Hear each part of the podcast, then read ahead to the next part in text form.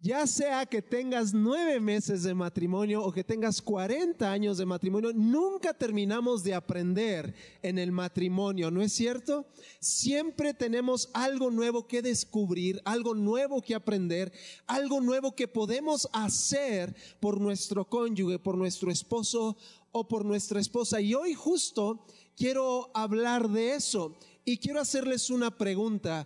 ¿Hay algún matrimonio perfecto en este lugar? Un matrimonio perfecto, perfecto. No, ¿verdad? Y si hay uno, por favor, ven y tú háblanos a nosotros. No hay matrimonios perfectos, pero sí puede haber matrimonios exitosos. Sí puede. Y es la búsqueda que como hijos de Dios tratamos de alcanzar. Ser matrimonios exitosos que aún que a, veces, a veces hay conflictos, hay momentos que quizá no son tan buenos, hay momentos donde vienen los, los problemas o las situaciones difíciles, las pérdidas o lo que sea, sí podemos ser matrimonios exitosos y Dios quiere que seamos matrimonios exitosos. Si todo está bien hoy en tu matrimonio, excelente, qué bueno que estás aquí, porque vas a reafirmar conceptos en tu vida y en tu matrimonio. Si estás pasando por problemas, qué bueno que estás aquí porque estás a tiempo de resolver esos problemas. Y si tu matrimonio está en crisis, qué bueno que estás aquí porque para Dios no hay nada imposible. Así que sea como sea que esté tu matrimonio, qué bueno que estás aquí. Estoy seguro que Dios te trajo, ¿verdad que sí? Primera de Corintios, nos dice el apóstol Pablo, y me, me llamó mucho la atención y hasta risa me dio, porque el apóstol Pablo decía, los que se casan tendrán que pasar por muchos aprietos, decía el apóstol Pablo. Y yo creo que tenía razón, ¿verdad? Yo creo que tenía razón el apóstol Pablo, pero dice, y yo quiero evitárselos. ¿Cómo? Enseñándonos qué es lo que Dios tiene para nosotros. El matrimonio, escúchame muy bien, el matrimonio consiste no en ver qué es lo que el hombre espera de la mujer, ni tampoco ver lo que la mujer espera del hombre. No se trata de eso el matrimonio. El matrimonio se trata de ver qué es lo que Dios espera de ambos. Antes de ver lo que yo espero de mi esposa, antes de ver lo que mi esposa espera de mí, se trata de ver qué es lo que Dios espera de nosotros, porque es la única manera en la cual tendremos un matrimonio exitoso. Amén. ¿Sí? ¿Estamos bien? ¿Está aquí? Ahora, ¿qué es lo que Dios espera de nuestro matrimonio? Todo el matrimonio se resume en dos simples palabras. Dos palabras muy simples, pero que a la vez son tan profundas y que desgraciadamente hemos dejado en el olvido. Dos palabras que nos dice el apóstol Pablo en Primera de Corintios capítulo 7 desde el versículo 33. Dice lo siguiente, pero el casado tiene que pensar en sus responsabilidades terrenales y en cómo agradar a su esposa.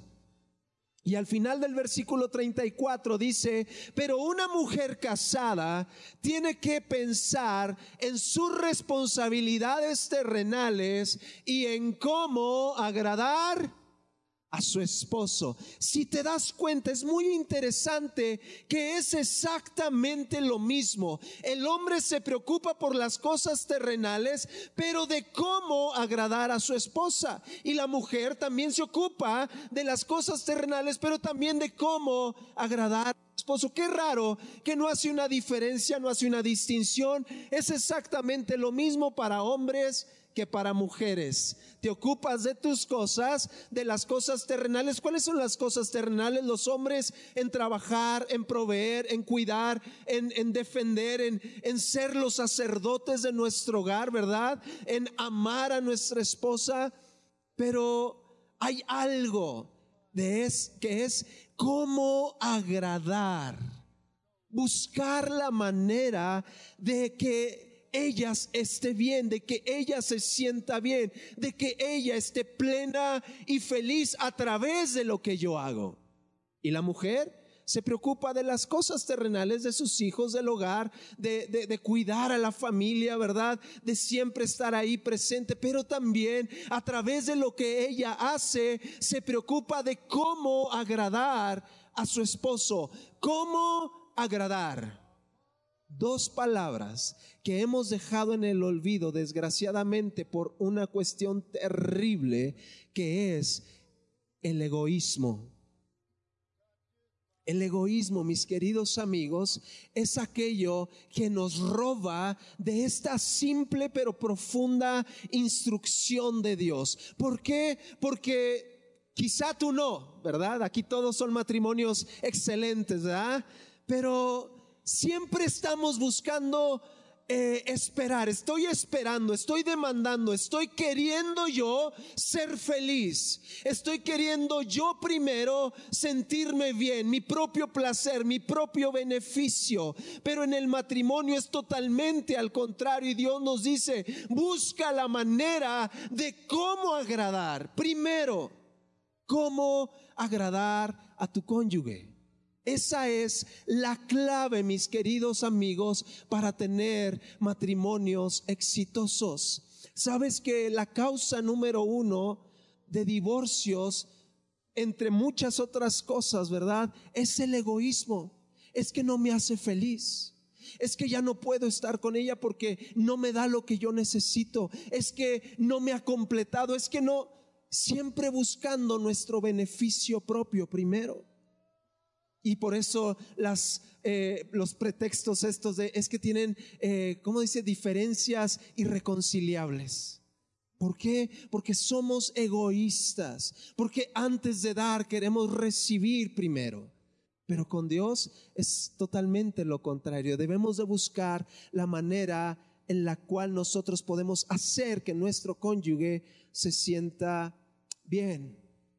Hoy en día los jóvenes que se están casando están cometiendo un grave error, porque a veces por circunstancias familiares, de familias disfuncionales o porque ya están hartos de estar en casa de sus padres, buscan una pareja y se casan con la mentalidad, es que me voy a casar con ella, me voy a casar con él, porque quiero ser feliz. Porque ya me cansé de esta vida que llevo donde es puros problemas, infelicidad. Así que me quiero casar con esta persona porque quiero ser feliz. Y eso es un grave error. Porque la mentalidad correcta sería, quiero casarme porque la amo tanto que quiero hacerla feliz. Pero la mentalidad hoy en día es, quiero ser feliz, quiero mi propio placer, quiero mi propio beneficio. Y de ahí surge pues una cantidad de problemas, ¿verdad? Entonces, si tiene sentido lo que estoy diciendo, ¿sí? Están muy serios. O no me están entendiendo o les está cayendo y estoy, ¿verdad? ¿Es la primera o la segunda? Ok, muy bien. Nadie contestó, pero vamos a asumir que es la segunda. agradar. Yo busqué el significado de la palabra agradar y encontré algo muy interesante que dice, agradar es implicar o implica el efecto positivo de dar placer. Todos conocemos al menos una manera de dar placer, ¿verdad? Pero no estamos hablando de eso. El agradar implica que haces algo para traer un placer, un beneficio, algo agradable a la otra persona. Antes de buscar, antes de pedir, antes de demandar, antes de esperar algo, tú haces algo que va a implicar dar un placer a la otra persona. ¿Sí me explico? Y eso es como Dios quiere que vivamos. Eso es lo que Dios espera de cada uno de nosotros, que antes de esperar nosotros demos, ofrezcamos algo para que la otra persona esté bien. Porque si la otra persona está bien, ¿sabes qué va a suceder? Tú vas a estar bien. Como resultado, si la otra persona está bien, tú vas a estar mejor. Pero si egoístamente buscamos nuestro propio placer, pues será imposible. ¿Sí están conmigo? ¿Sí? Entonces, dos palabritas, mis queridos hermanos, mis queridos amigos. ¿Cómo agradar? Tú conoces, ya sea que tengan nueve meses de casado o que tengan 40 años, pues ya van más o menos creo que tienes una idea de cómo es tu cónyuge, ¿verdad?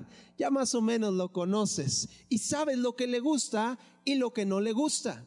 Muchas veces lo que le gusta a él, a ti no te gusta, ¿verdad que pasa? Pero si ponemos en práctica esto que Dios nos está diciendo, entonces no importa que a ti no te guste, tú vas a buscar agradar a la otra persona haciendo lo que a él o a ella le gusta, ¿verdad que sí? Esto quiere decir que nuestra tarea delante de Dios, ojo, no nuestra tarea delante de nuestro cónyuge, nuestra tarea delante de Dios es quebrarnos la cabeza para ver de qué manera podemos agradar al otro. Buscar la manera que puedo hacer hoy para que mi esposa esté mejor. Quizá saliste enojado en la mañana, ¿verdad? saliste a tu trabajo enojado, discutieron, yo no sé. Pero tu papel es, ¿qué puedo hacer? No para continuar la pelea, ya le di vueltas al asunto, ya tengo un argumento, nombre chidísimo que ahorita que llegue a la casa se lo voy a decir y la voy a poner en su lugar. No, no, no, no, no. Es buscarla, ¿qué puedo hacer aunque yo tengo la razón, ¿verdad? Porque pasa, todos tenemos la razón, ¿verdad? ¿Qué puedo hacer? Aunque yo sé que tengo la razón, pero ¿qué puedo hacer para menguar, para ceder con tal de que ella o de que él esté bien? Si viviéramos así, queridos amigos, como dice el dicho, otro gallo nos cantara. De verdad si yo viera primero por el beneficio, por el bienestar, por el placer de mi esposa, nos ahorraríamos muchas discusiones, muchos problemas, siendo bien honestos, ¿verdad? ¿O solamente soy yo? Yo creo que todos, ¿verdad? Buscar primero el bienestar del otro. Y se nos ha dicho, y es una realidad, que necesitamos orar por nuestro matrimonio. Es una realidad. Dios es el único que puede intervenir para que nuestro matrimonio esté bien. ¿Estamos? ¿Sí? Debemos orar, pero escúchame. Por mucho que ores, si tu oración no va respaldada por acciones, tu oración no sirve de nada. Lo voy a repetir porque no, se me hace que no, no, no me lo captaron por mucho que ores por tu matrimonio, por tu esposo o por tu esposa, por mucho que ores y tu oración no va respaldado con una acción para que él o ella esté el mejor, tu oración no sirve de nada. ¿Qué quiere decir? Sí debemos orar, pero también tenemos que poner de nuestra parte. Amén. Porque aunque Dios quiere que nuestro matrimonio esté bien, si nosotros no ponemos de nuestra parte, nada va a suceder por mucho que ores. Ay Señor, por favor, bendice a mi esposa y vas, llegas con tu esposa y la maltratas, le hablas duro, le hablas áspero. ¿Sí me explico? Señor, bendice a mi esposo, que yo ya no sea tan enojón, pero llegas con tu esposo, te pide que le planches una camisa y le dices, ay no, planchatela tú. ¿Sí me explico? Debemos de buscar la manera cuando metemos a Dios en la ecuación de nuestro matrimonio, también debe ir respaldado por acciones que van a hacer que lo que Dios quiere tenga un efecto en nuestro matrimonio y en nuestra vida entera, en nuestra familia. ¿Sí? Entonces, ora. Sí, ora por tu esposo, por tu esposa, ora, ora por tu matrimonio, pero también aprende a escuchar a tu cónyuge. Aprende a escuchar. ¿Qué quiere decir esto, mis queridos amigos? Y esto yo creo que va más para los hombres. A las mujeres les gusta mucho hablar, ¿verdad? Les gusta mucho comunicarse, les gusta mucho platicar, les gusta mucho eh, eh, hacernos saber todo lo que les pasó en el día, ¿va? cómo barrieron la cocina, cómo recogieron la basura, cómo lavaron los trastes. Quieren hacer, hacérnoslo saber, ¿verdad? Y, a veces pues, ay, pues, como que no está tan interesante, ¿va? Enterarnos de cómo lavaron los platos, ¿verdad?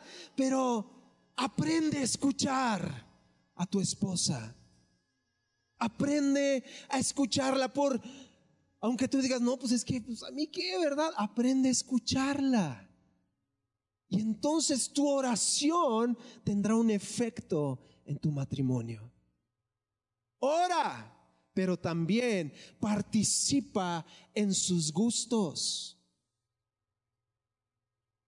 Es que a mí no me gusta el fútbol, dices, ¿ah?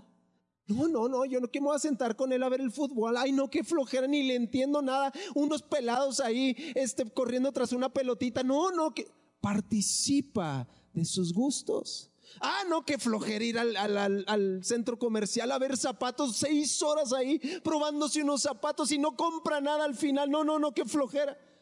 Participa de, tus, de sus gustos aprende a participar. Es una manera en la cual vamos a agradar al otro. ¿Están conmigo?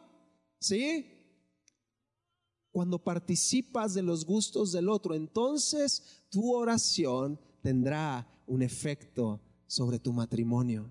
Ora, pero también aprende a agradecer. Uf, ¿cómo nos falta, queridos amigos, aprender a agradecer lo que el otro hace? Ay, pues que tanto la, tender las camas, que tanto barrer y trapear, a eso cualquiera. Agradecelo. Ponte a hacerlo tú a ver si es cierto. Aprendamos a agradecer, mi amor, gracias. Sabes que el agradecimiento, y mañana vamos a hablar un poquito de esto, el agradecimiento trae unidad a las familias. ¿Por qué? Porque entre más agradecido eres, los defectos pierden valor, los defectos se vuelven menos. ¿Por qué? Porque estás enfocado en lo que hace bien la otra persona y no estás enfocado en los errores o en los defectos. Pero muchos de nosotros estamos enfocados en lo que la otra persona hace mal. Estamos viendo un cuadro precioso, todo blanco, así reluciente con un puntito negro. ¿Y en qué nos enfocamos? En el puntito negro, cuando todo está blanco. ¿Sí me explico? Ora, pero también aprende a agradecerle a tu cónyuge todo lo que hace. Por muy superficial que a ti te parezca, agradecele. Viejo, gracias por trabajar. Gracias por proveer para la casa. Gracias. Mi amor, gracias por hacerme esta cena tan rica. Te quedó medio desabrida, pero gracias, ¿ah? Le echaste ganas. Aprende a agradecer y cuando aprendes a agradecer lo que el otro hace, entonces tu oración cobra un efecto en tu matrimonio. Amén. Voltea con tu esposo, con tu esposa y dile, gracias mi amor. Gracias. es más, dile, escúchame, escúchame, dile gracias por algo que hizo hoy. Yo no sé, va, qué, habrá hecho, pero dile, gracias, mi amor, porque el desayuno estuvo bueno, por, no sé, va,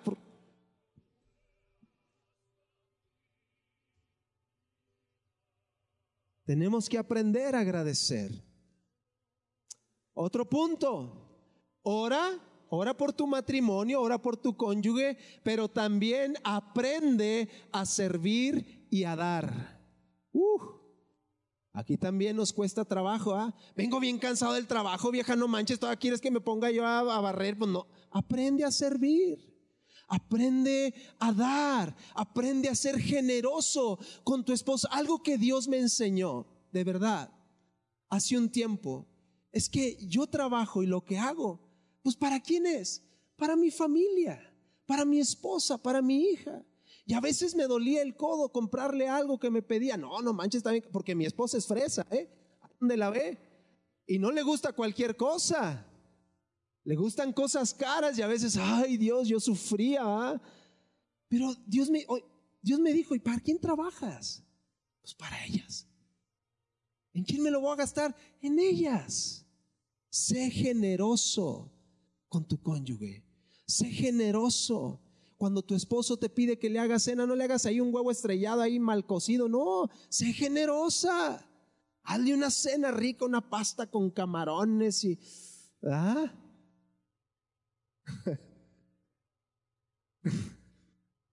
Aquí quién sabe qué traen estos dos, ¿eh? ¿Quién sabe qué se traen? Cuando tu esposa te pida unos zapatos, no le compres unos de Andrea, no manches, vete.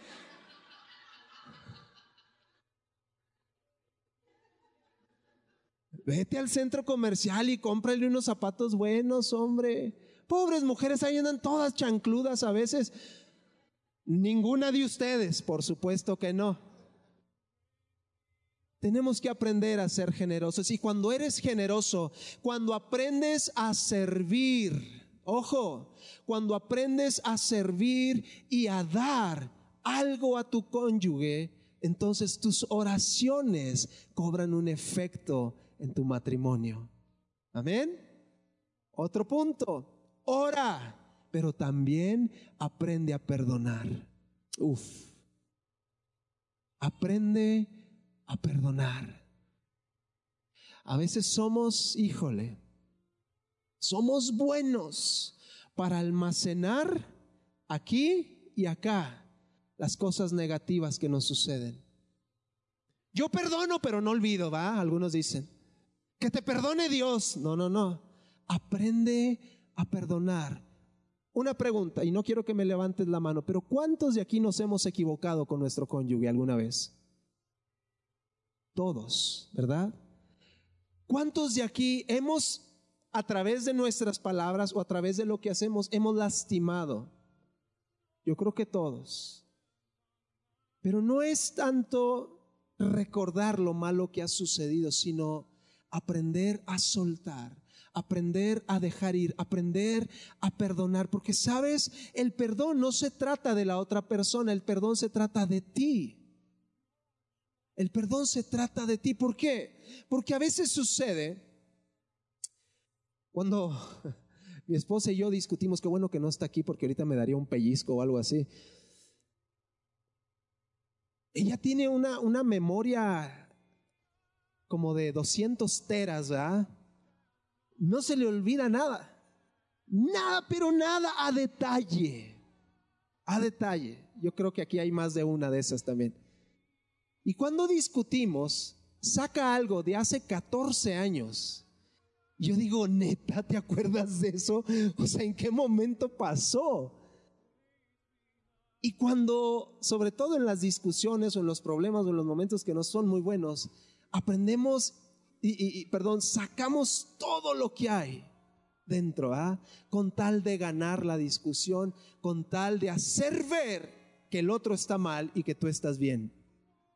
Pero debemos aprender a perdonar. Pablo decía lo siguiente, una cosa hago, olvidando ciertamente lo que queda atrás y extendiéndome a lo que está delante. ¿Sabes que conservar cosas en tu corazón del pasado, lo único que hacen es poner peso sobre tu espalda que no te deja avanzar a lo que Dios tiene para ti como individuo, pero también como matrimonio y como familia.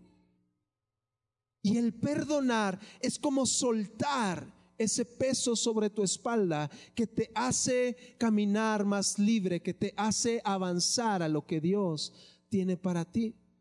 Dice un dicho que tú no puedes andar en bicicleta e ir volteando hacia atrás. ¿Por qué? ¿Qué va a suceder? Te vas a caer y te vas a tumbar los dientes, ¿verdad? Lo mismo pasa en la vida, lo mismo pasa en el matrimonio. Cuando estás volteando hacia atrás, hacia lo malo que sucedió, hacia las heridas, hacia lo que te lastimó, no puedes avanzar. Y hay algo que está estorbando ahí entre tú y tu cónyuge. Tenemos que aprender a perdonar a perdonar, haya sido terrible y grave o haya sido un detallito. Tenemos que aprender a perdonar, mis queridos hermanos. El perdón, digo, creo que me estoy extendiendo mucho en este punto, pero creo que es necesario.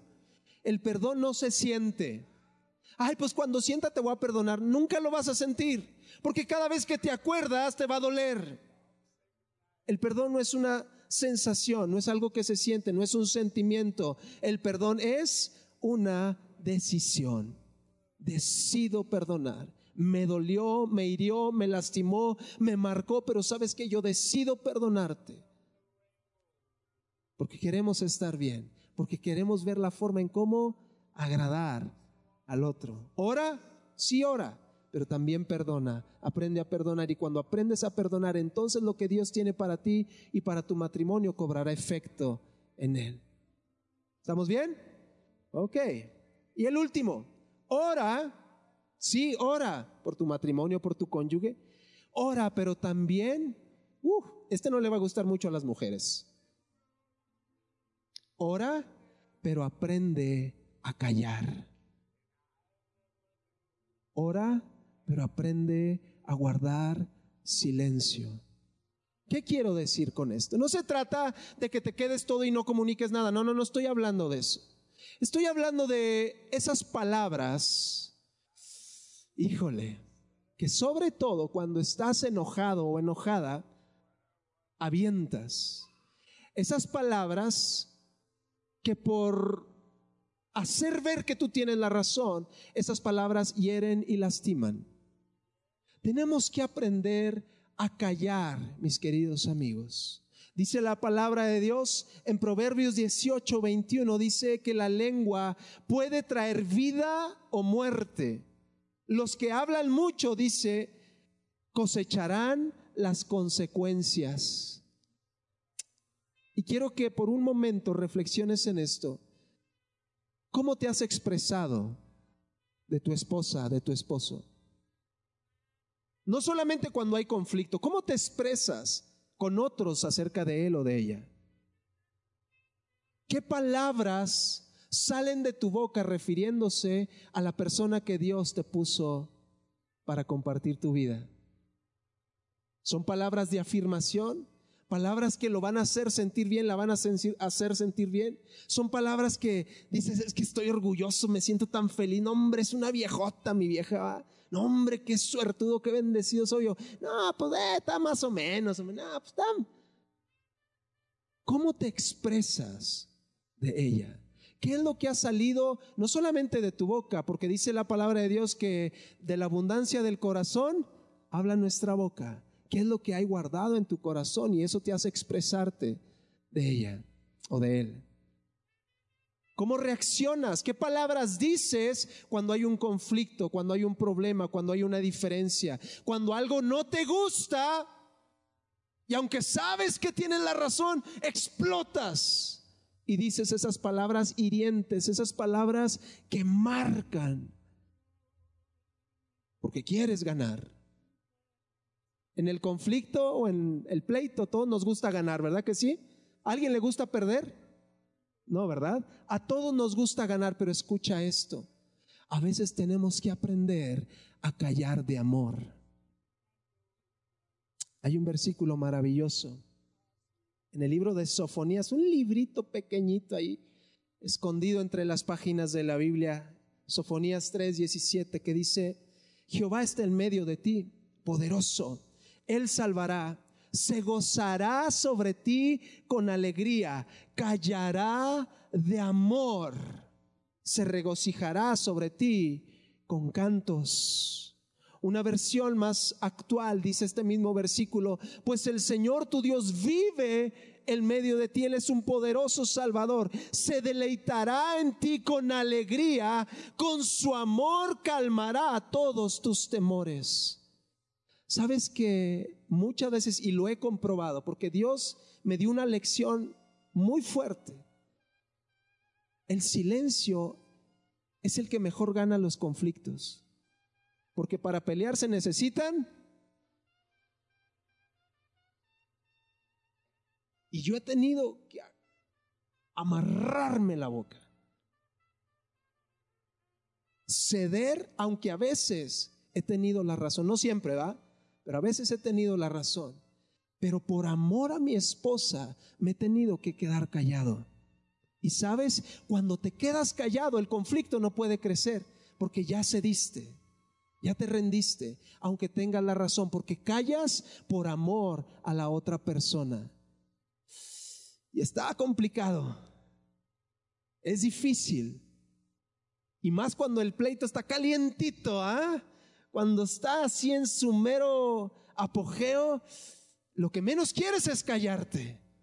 Pero por amor al otro, callas. Y me encanta cómo dice esto, eh, eh, este versículo. Con su amor, ojo, con su amor calmará todos tus temores. Con tu amor puedes calmar el pleito, el conflicto. No se trata de, que, de ocultar las cosas, no se trata de, de, no hablar, se trata de comunicar, por supuesto, pero ¿qué palabras estás utilizando? ¿Qué expresiones estás utilizando? ¿Sabes? Si yo les pregunto aquí ahorita, ¿cuántos de ustedes se golpean? La gran mayoría, o espero que nadie va, se golpea aquí. No levantes la mano, por favor. Eh, pero sabes que hay palabras que duelen más que un golpe que lastiman más que un golpe, que marcan más que un golpe, que hieren mucho más que un golpe. ¿Cómo le has hablado a esa persona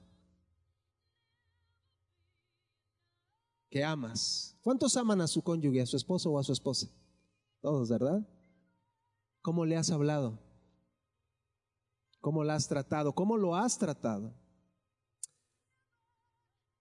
Y quiero, eh, mira, justo a tiempo, que escuchemos una canción bien bonita que nos va a pintar este cuadro. ¿Tenemos volumen? ¿Sí? Ok. Pon mucha atención.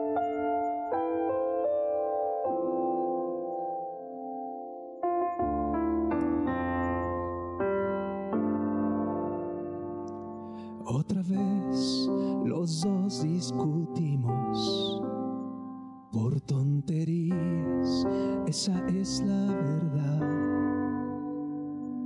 Otra vez los dos como niños, lo que debimos no supimos callar.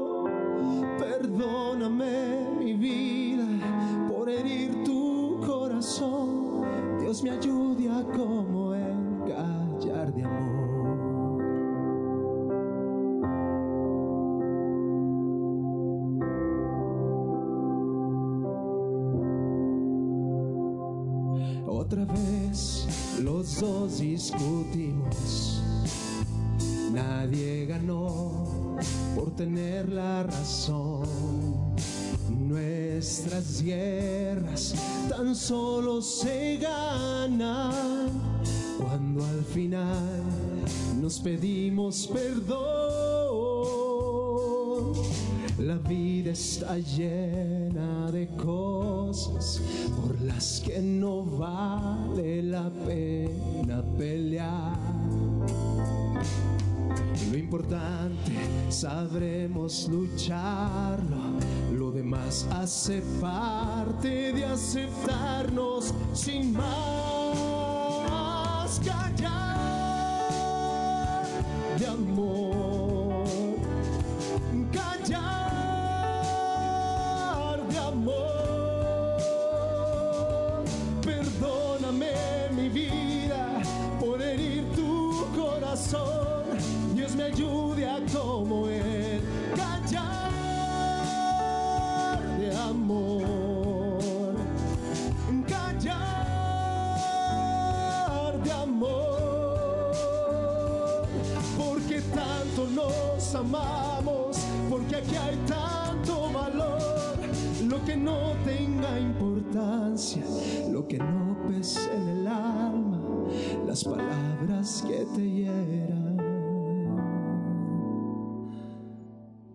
Callaré de amor.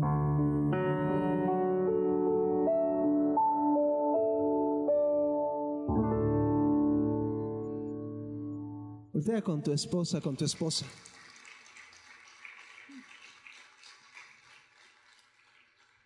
¿O pueden ayudar con el teclado? A ver dónde está Dani, por favor. Quiero que todos se pongan de pie. Qué importante es aprender a callar de amor.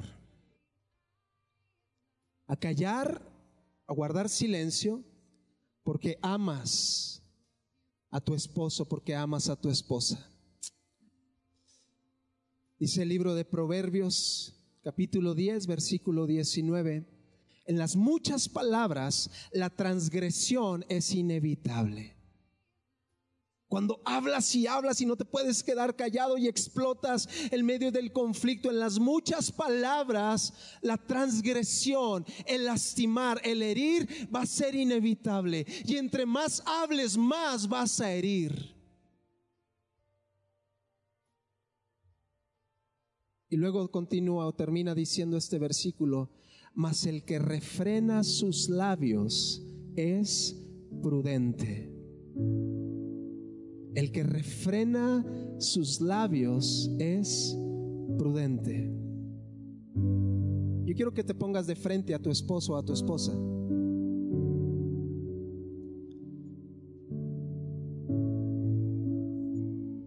Y número uno, quiero que le digas, mi amor, perdóname. Porque a veces no me he podido quedar callado o callada.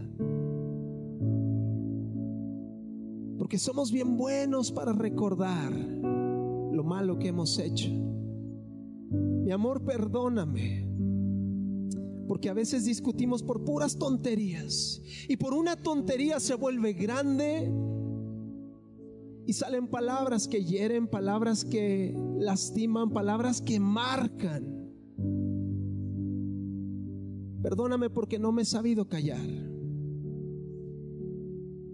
Perdóname porque no he sabido callar de amor. Te amo, pero no he podido callarme.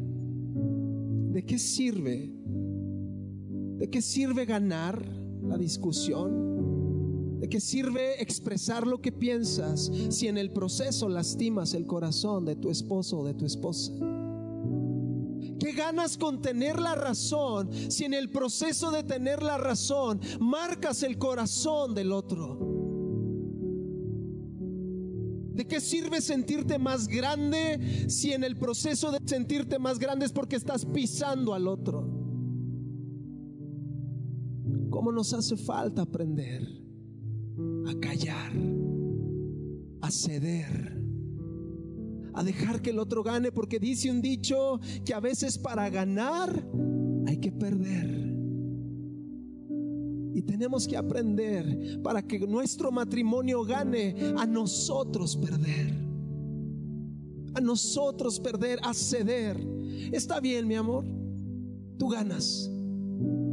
Tú ganas. Y con tu amor, así como Dios lo hace, con tu amor calmas el conflicto, calmas el temor, calmas la preocupación. Y te aseguro, porque yo lo he vivido cuando está ahí el, el, conflicto y el problema y la diferencia, cuando he quedado, cuando me he quedado callado y me acerco y solamente le abrazo y le digo, mi amor, no te preocupes, todo está bien, perdóname, aunque sé que tengo la razón, pero le digo, perdóname, tú ganas y la abrazo, se calma, el conflicto pierde valor, porque para ganar hay que aprender a perder. Así que, mate un minutito ahí con tu cónyuge. Si tienes algo por lo cual pedirle perdón, por esas palabras que quizá has expresado y la han sobajado o lo han sobajado, te has expresado mal de él o de ella con alguna otra persona, es que es un flojo, le dices a tu mamá acerca de tu esposo. No va a ayudar a que no sea flojo, al contrario. Pídele perdón por esas palabras. Y mientras lo haces, voy a cantar otra vez esta canción. Me quedan nueve minutitos. Y escúchala muy bien otra vez. Y en el proceso pide perdón otra vez.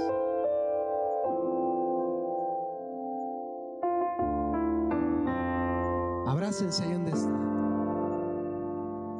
Otra vez los dos discutimos por tonterías, esa es la verdad.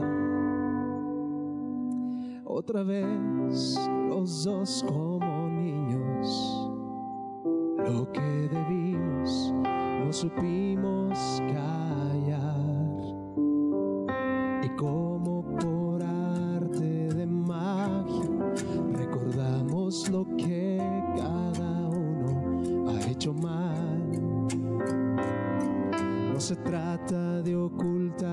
Las cosas, pero sí de aprender un secreto esencial.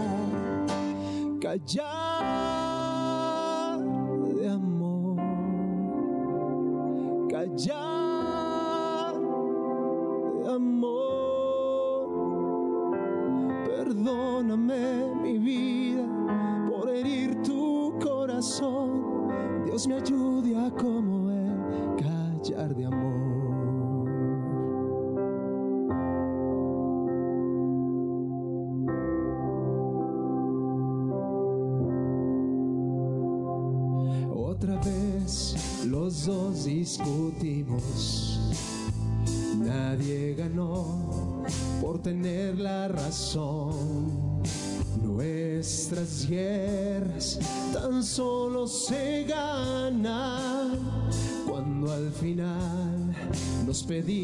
perdón.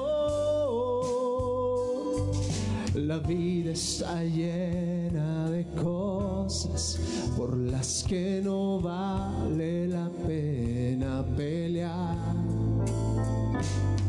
Lo importante sabremos lucharlo, lo demás hace parte de aceptarnos sin más callar de amor, callar de amor.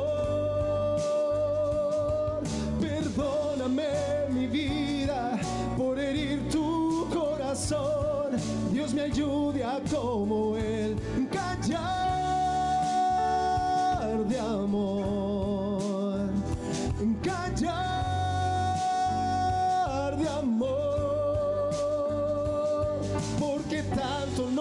amamos, porque aquí hay tanto valor, lo que no tenga importancia, lo que no pese en el alma, las palabras que te hieran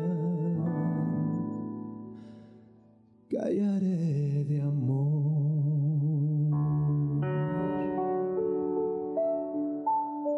Dale una promesa y dile, mi amor, voy a callar de amor, voy a aprender a callar de amor.